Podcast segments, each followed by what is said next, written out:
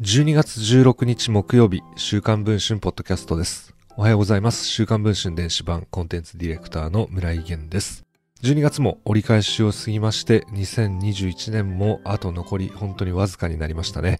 週刊文春も今月、えー2021年最後の号までしっかりと頑張っていきますので、今日もポッドキャストをお聞きいただければ嬉しいです。さて今回ですが、またしても自民党所属の政治家に新たなニュースが舞い込んできました。自民党の松下新平参議院議員が中国系企業の東京支店長を務める中国人女性を外交顧問兼外交秘書とし、名刺や議員会館内を自由に往来できる通行証などを与えていたことが週刊文春の取材で分かりました。松下事務所は女性を無償のボランティアと説明をしていますが、実質的に秘書業務を行っており、秘書給与を中国系の企業が肩代わりしているという政治資金規正法違反の疑いがあります。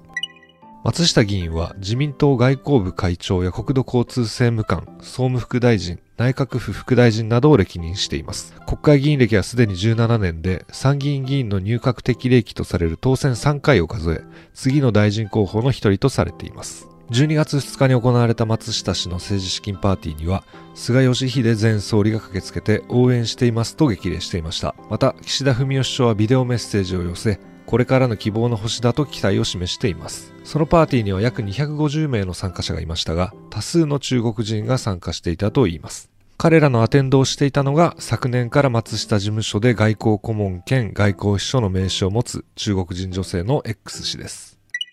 この X 氏ですが、現在は42歳、もともと福建省の裕福な家庭で生まれ育った人といいます。北海道を拠点とし、帰化した元中国人が社長を務める帝王商事、かっこ仮という生子販売の専門業者に在籍し、その東京支店長を務めています。最初は同社の社長が松下氏に彼女を紹介したといいます。松下氏は X 氏を気に入り、やがて彼女に外交秘書の名刺や議員会館内を自由に行き来できる通行証を与え、事務所を頻繁に出入りさせるようになりました。松下議員は夜な夜な X 氏を同伴し、日本人の支援者や中国系企業の幹部らとの会食を繰り返していたといいます。緊急事態宣言下でも二人で中国人社長のホームパーティーに参加したり、地方にまでゴルフに出向いたりもしています。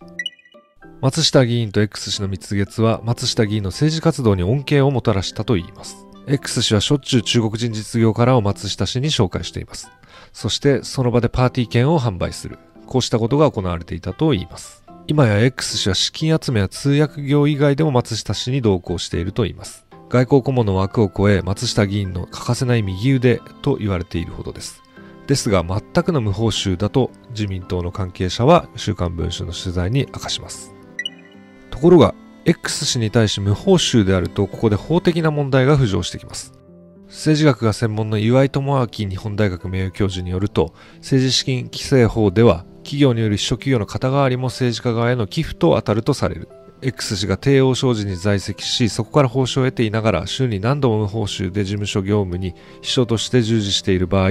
まさに秘書給与の肩代わりとみなされる。その負担額は企業から政治家側への寄付にあたり収支報告書に記載をしなくてはならない。岩井名誉教授はこのように解説をしています。しかし松下議員の収支報告書には帝王商事からの寄付の記載は一切ありません。記載すべき寄付を故意に記載していない場合5年以下の禁錮または100万円以下の罰金とされています。松下事務所に質問状を送るとおおむね次のような書面で回答がありました。X 氏ら外交顧問に常時事務所の事務をしていただくことはなくわからないことがあった時にお尋ねし好意で教えていただく程度。報酬も発生しないし給与などもない。X 氏はそうしたボランティアの一人であり外資系企業による給与の肩代わりというご指摘は事実に反する。